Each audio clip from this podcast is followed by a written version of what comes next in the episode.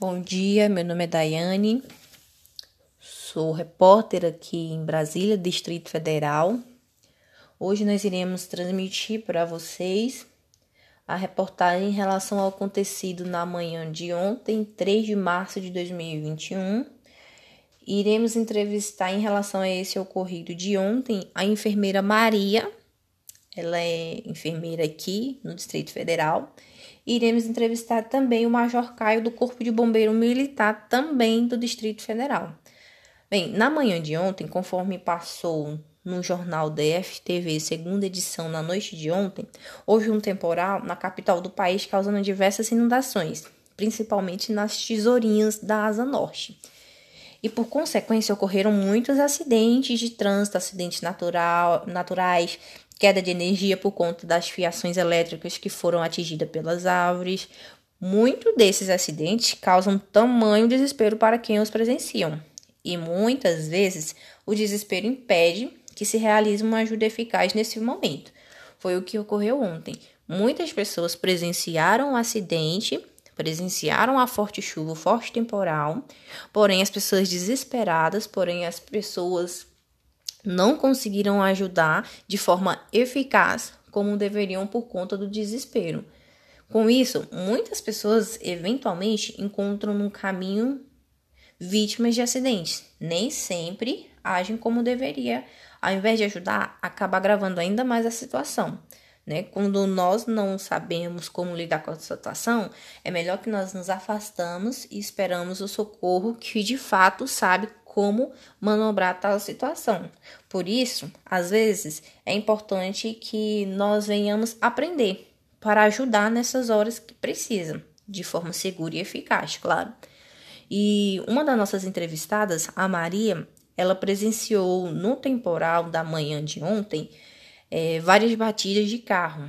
Ela é enfermeira da secretaria, trabalha atualmente no Hospital Agarram na linha de frente ao combate da pandemia, né? Ela parou seu carro na, na hora, assim quando viu as batidas, parou seu carro no acostamento, ligou seu pisca-alerta e foi prestar socorro às vítimas das batidas dos carros que estavam um pouquinho mais à frente de onde ela parou o carro dela, né? E nós entramos em contato com ela e ela nos deu o seguinte depoimento. Maria disse assim no, ao nosso depoimento: Eu estava indo a caminho do trabalho quando começou uma forte chuva na altura da 108 Norte. Vários carros deslizaram na pista e bateram um no outro, causando um engavetamento. Parei imediatamente o meu carro para também não me envolver no acidente e fui até o local para prestar os primeiros socorros. Pedi para, manter a, pedi para manterem a calma, posicionar-se em um local seguro da via, pedi para sinalizar a área, é, para que usasse triângulo, pedir para que usasse árvores, galhos de árvores, ou os carros que estivessem próximos parados ligasse seu pisca-alerta. Pedir para que não movimentasse nenhum veículo envolvido, porque poderia agravar tanto a sinalização do ambiente quanto as vítimas que estavam ali. Pedir para que ligassem para 193 ou para 192 e informar o ocorrido, e pedir também para que não tocassem na vítima até ser solicitado a fazê-lo.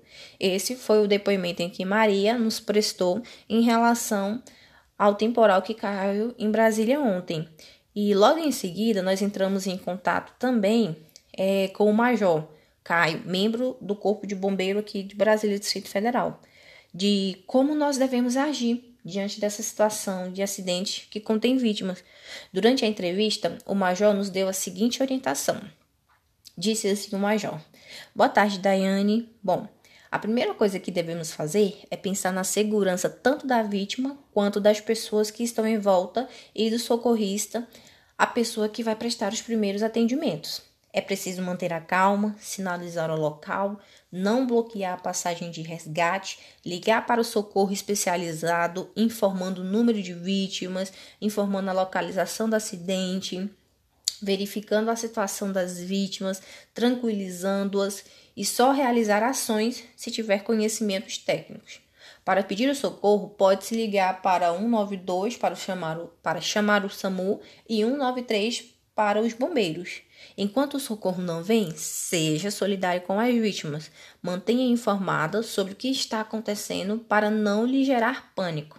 Analisar as condições gerais das vítimas, verifique se há risco de morte, verifique a pulsação, a respiração e os batimentos cardíacos. Bem, foi essas orientações que o major nos deu. Nós podemos verificar também que está de acordo com os primeiros socorros prestados por Maria, enfermeira aqui da secretaria.